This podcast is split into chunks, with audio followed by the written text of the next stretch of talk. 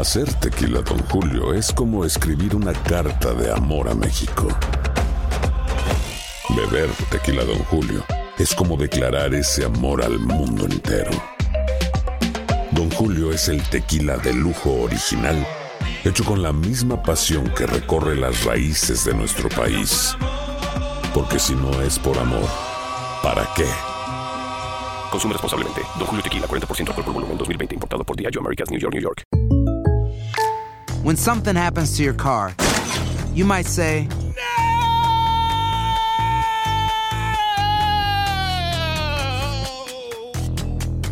My car.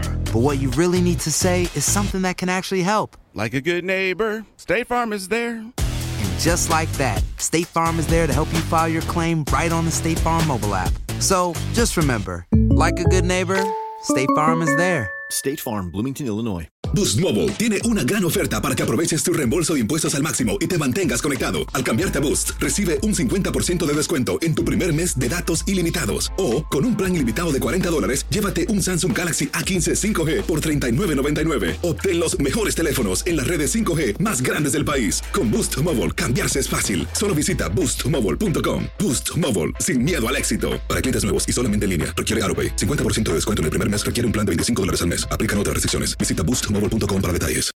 This is the story of the one. As a maintenance engineer, he hears things differently.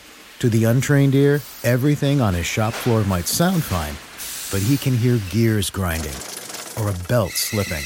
So he steps in to fix the problem at hand before it gets out of hand. And he knows Granger's got the right product he needs to get the job done, which is music to his ears. Call, clickgranger.com, or just stop by. Granger, for the ones who get it done. El siguiente podcast es una presentación exclusiva de Euforia On Demand. Tengo una inquietud para ¿Qué te ti. pasa? ¿Qué te pasa? Si un paciente llega al médico Sí. y dice que le duele la cabeza, ¿cómo sabe el médico si es verdad o es mentira? ¿Qué sé yo, doctor? No lo sabe. No. Se llaman síntomas. Ok. Son bien subjetivos. Si un paciente dice que le duele, no hay forma que el médico le pueda negar eso. Ahora, si un paciente me dice que tiene la presión alta, Y yo se la tomo. yo la puedo demostrar si es verdad o es mentira. Por supuesto que sí. porque hay un aparato que la mide. Sí. Eso es objetivo. Es decir, la objetividad es algo que no depende del sujeto, sino de los hechos. Wow. Un paciente me puede decir a mí que tiene fiebre, yo le digo, bueno, es fácil, te pongo un termómetro. Y pues sí, pero yo me siento ardiendo. Sí, yo le digo, tengo sí, fiebre, no importa cómo te sientes, el Tengo termómetro me dice que tú estás bien. Entonces, una cosa es la sensación, que es lo subjetivo, y otra cosa es lo objetivo. Ahí. Si ahí hay un cocodrilo Ah, en una piscina, Más de mil libras por, por, por, por pulgada ¿Cuál cuadrada. sería la parte objetiva periodísticamente que me sale la foto de un cocodrilo? Que me salga un caballo. Sí. Digo, no, no, pero tú, No. tú un caballo. Espérate. Las patas son muy cortas. Exacto. Sí. Entonces yo quiero saber ante un hecho que está pasando, Sí. ¿cuál es la parte subjetiva y cuál sería la parte objetiva de un periodista? Porque si, si hay un muerto, no hay forma que tú me puedas decir a mí subjetivamente que no es un muerto, decirme que son tres. Yo quisiera que ustedes me explicaran, porque hay algo que yo no entiendo. Es que, es que lo- la subjetividad no está en el hecho, sino en cómo se presenta. Ok, pero preséntame Ese- un hecho es subjetivamente, es lo que yo quiero. Hay dos muertos a balazo. Preséntamelo subjetivamente de acuerdo al sujeto, no, a- no al hecho, al, al objeto. De ahí viene la diferencia. Ah, Interprétame algo, algo esos dos muertos que no podría, son dos, algo subjetivo cuatro. podría ser, hay dos muertos y podría suponerse que el gobierno es responsable. Cuando no hay ninguna Pero es un juicio de valor ya. Bueno, eso es Porque subjetivo. tú estás atribuyendo Lo responsabilidades. subjetivo es lo que eh, Pero- lo pero- subjetivo pero es, es cuando cuando estás enviando o- algo más que el puro hecho.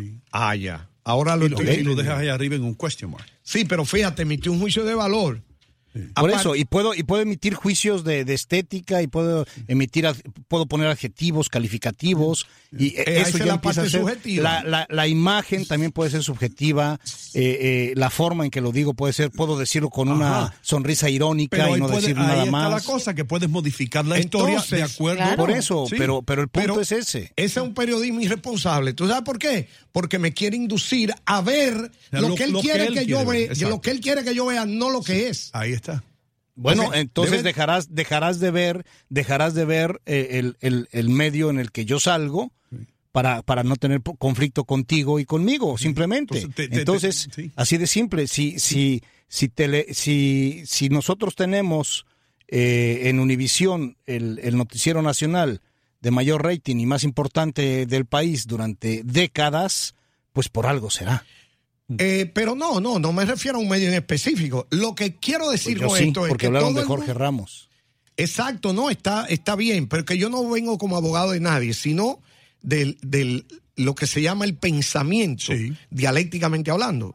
Lo que es el pensamiento. Es decir, no importa lo que un medio presente, porque yo tengo el, el, el poder para discernir lo, lo que me parece, porque yo tengo mi propia percepción de las imágenes, porque hay una comunicación visual. Ahora, yo sé cuando el periodista, y debe saberlo cualquiera, está emitiendo juicios de valores que son muy personales. Pero, pero tú sabes qué? que eso a veces Y eso pasa en pero- también. Pero eso pasa muchas veces, lo- cuando quieren hacer eso, es contraproducente. Porque a mí no hay cosa que me caiga más mal que un periodista o que un programa de televisión o radio me trate de imponer sus ideas políticas o lo que sea a través del periodismo. Como si yo fuera un estúpido. ¿Entiendes lo que te digo? Claro. Y, y- y la prensa en el Internet hace mucho, mucho eso. Por ejemplo, un candidato, cuando quieren hacer, a- a- hacer que un candidato luzca mal, pues lo ponen físicamente, buscan la foto más fea y más mala de ese candidato. Cuando quieren que el candidato luzca bien, buscan la foto más sexy y mejor peinado el tipo que hay en el mundo. Y eso es tan evidente y se ve tanto que a mí eso insulta mi inteligencia. No quiero ni saber de un medio que utilice esa fórmula para hacer que yo piense como ellos. Pero Y si la mayoría notara lo que tú notas y, y lo, y lo asimila como tú lo asimilas, de no querer rechazar, tú simplemente te cambias de, televi- de canal o de radio o, y em, pierde O ese producto a perder fuerza porque nadie lo ve. Entonces, si nosotros seguimos fortaleciendo ese tipo de medios que hacen ese tipo de abuso ante el que está leyendo, pues vamos a fortalecer ese medio. Es igual, yo voy a ir a una galería y voy a reportar la exposición de tal y cual talento. Entonces yo vengo a mi canal y digo, y- o titulo en mi página web o en mi artículo y digo, estupenda eh, manifestación artística del extraordinario eh, artista tal. Eso es pura, pura, pura. Puro eh, subjetivismo. eh, su- eh, su- es, exacto. es- es tuyo, pero hay, hay que diferenciar. O sea, eh, una cosa es dar noticias en un noticiero y otra cosa es tener un programa informativo de análisis. Exacto. O, o de- Por o eso de- es que el ¿no? tratamiento de la información es diferente. Exactamente. Ahora, ahora- ahora le- les voy a decir algo por lo que yo he vivido todo, todo este tiempo que yo he estado en la radio. Mm. Con esto, le voy a decir algo. Johnny Carson, ¿ustedes saben quién era Johnny Carson? Sí. Johnny Carson, el comediante más grande que ha dado los Estados Unidos, posiblemente el rey de, de- de las noches, de once y media a una de la mañana, número uno de costa a El costa. rey de la noche era Una- Drácula. Una, una bien. vez, una vez, Bárbara Walters lo estaba entrevistando. Y a mí nunca se me va a olvidar esto por, el resto de mi vida. Y Bárbara Walters le dijo a Johnny Carson, Johnny, sabemos todos, sabemos de tu esposa Joanna, sabemos de la otra John, sabemos que tus esposas todas comienzan con la J, sabemos que te vas a la French Riviera, a la Riviera Francesa de vacaciones, pero lo que no sabemos es si tú eres demócrata o si eres republicano. Y Johnny Carson, así, rapidísimo, le dijo, ¿y para qué yo quiero encontrarme con la mitad de mi audiencia? ¿Por qué yo quiero enojar? ¿Para qué quisiera yo enojar a la mitad de mi audiencia? A. Y ya, la cayó. ¿Entiendes? Y Johnny Carson tenía la audiencia más grande y nunca se metió ni para un lado ni para el otro. Y por eso es que un periodista debe ser lo más neutral posible. Para que Así la- es, para lo que más, todo el lo más neutral Sí. posible, pero también siempre esto eh, con, con principios, ¿no? Seguro. Es decir, con los principios fundamentales, sí del periodismo y, y de la y de la persona, ¿no? es decir, Pero no debemos presumir que un humorista necesariamente tiene que inmiscuirse en algún tema para poder ser o- poder desarrollar su humor. Eso creo que es el sentido de un humorista, ¿no? Eh, eh, que lo- bueno, eh, hoy, hoy día lo hace no, mucho. pero yo, yo- Johnny. Carson era más, más un comunicador, con, Claro, con puede- humor, ¿no? Pero Claro, puede tener su estilo y quizás no estaba sesgado porque hacía bromas de un lado o de otro. O hacía Pero de en el momento en que está haciendo la broma o el sketch, tiene que sesgarse de un lado para poder, ser el humor y el crítico A- a- además, en medio del humor. Además, déjenme decirles algo que es parte de eh, la, la, el- la evolución natural de la comunicación de hoy. Eh, si recordamos hace no mucho, 20 años, posiblemente 25 años, las noticias eh, se daban en un silencio absoluto, no había nada atrás, no podía haber ruidos más que eh, la cara del presentador, prohibidísimo reír o sonreír, eh, jamás barba frente a la cámara, siempre impecablemente vestido, e incluso cuando daba uno la noticia había que darla un poco con el ceño fruncido para tener una, una imagen de, de mayor credibilidad. todo, todo eso ha ido evolucionando, se ha ido relajando, ha ido afortunadamente transformándose de acuerdo a- a- a- al crecimiento tecnológico y a la al, al- al criterio de las nuevas generaciones.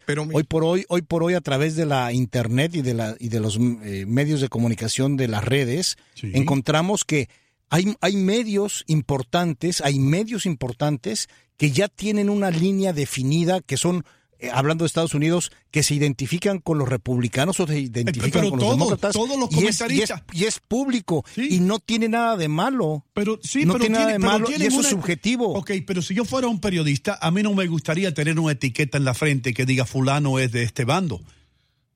Pero ¿Entiendes, Max? ¿Tú entiendes lo que lo- a lo- a lo que voy es que el, el periodismo ah, va evolucionando, ¿sí? Entonces, cuando, cuando hay un medio que ya se declara abiertamente demócrata o abiertamente republicano, bueno, si, tu- si tus valores eh, periodísticos y personales van por esa línea, se vale. Mira, por el- supuesto que se vale. El si esa es la decisión de la entidad, sí. Si quiere. Claro, Sí. por supuesto. Claro, yo entiendo que todo periodista, todo comunicador debe estar éticamente, moralmente, por principio, alineado con la empresa para la que trabaja. Es, eso es innegable. Tiene que estar De alineado. aquí, de aquí se come. Yo me, Exacto. yo, me, yo me peleo por Univisión, cuidado. Exacto, no sería Sí. ético de ninguna manera que tú trabajes en una empresa y estés Sí. contraria a los intereses de la empresa. Exacto. Eso es lógico, eso no. Pero mira, Miren, el, el deje- humor, perdón Ajá. Max, Sí, 30 sí, sí. segundos. El humor se puede usar y, y siempre se ha usado. Por ejemplo, Charlie Hebdo en Francia, Para criticar famoso, también. Rius en México por usó el humor entiendo. para eh, y tú tienes a Aquino el argentino sí. que usó Pero a- cuando a, la tú usas muñequita. el humor para, para, para, para darle, para barrer con aquellas personas que tú no quieres que surjan, entonces ahí donde está equivocado. Si tú usas el humor de una manera neutral para los dos bandos, sí, está bien. Pero cuando no, es contraproducente porque vas a tener más personas que van a decir, I'm prove him wrong. Voy a probarle a este que él está equivocado. Adelante, Max, perdona. No, perdón, miren, se los voy a poner de esta manera, eh, un poco más. Es, es como si fuéramos eh, en los, los medios eh, y concretamente los noticieros, como si fuéramos eh, fabricantes de papas fritas.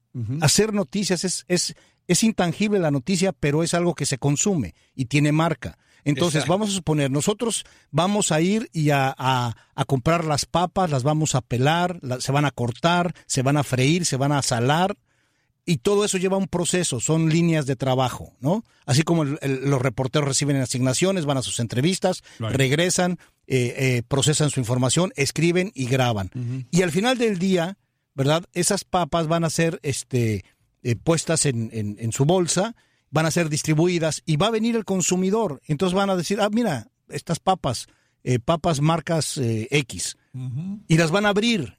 Y cuando las abran, las huelan, las van a sacar, las van a probar. Si te gusta, las vas a volver a comprar. Y si luego compras las papas eh, eh, Y y las abres y resulta que el olor ya no te gustó tanto y, y- y la consistencia de la papa ya no te gustó tanto, no las vas a volver a comprar. En fin es exactamente lo mismo. el Somos, fabricante- somos fabricantes de El noticias. fabricante tiene que saber cuáles papas son las más populares. Y no, el es. fabricante, el fabricante debe saber cómo hacer las mejores papas. La noticia es una mercancía como cualquier cosa. Como cualquier otra. Y esto es un Una negocio como cualquier otro. Así de sencillo. ¿Sí? Eso Y, no solamente la noticia, la televisión, la radio, todos los medios somos fabricantes, aunque parece que estamos nada más en las o- o, eh, en las ondas radiales en nuestro caso, Sí. estamos enviando Ya. un producto que se está consumiendo, somos una marca. Mira que sí. y si pero- agradamos, nos siguen consumiendo, y si no agradamos, Sí. nos van a dejar de El consumir. Así y, de y fácil. el, y el problema, y cuando es produ- contraproducente, es cuando tratan de hacerte comer las papas. Ay. La- Andreina usó un término que me encantó, Hino Gómez. Sin hacerme comer las papas. que habló de sesgo. Eso es un vicio, eso sí. Una noticia sesgada para que salga lo que yo quiero, no lo que fue. El pasado podcast fue una presentación exclusiva de Euphoria On Demand. Para escuchar otros episodios de este y otros podcasts, visítanos en euphoriaondemand.com. Aloha mamá, ¿dónde andas? Seguro de compras. Tengo mucho que contarte. Hawái es increíble.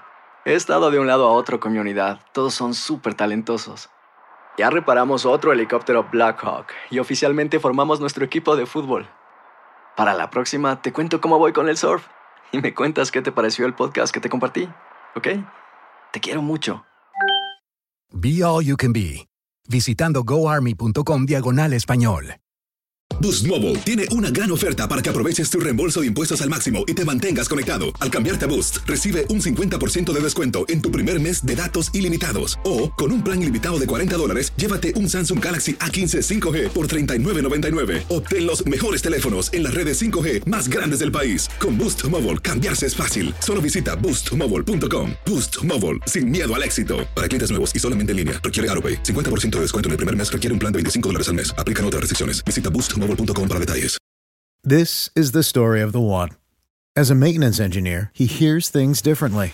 To the untrained ear, everything on his shop floor might sound fine, but he can hear gears grinding or a belt slipping.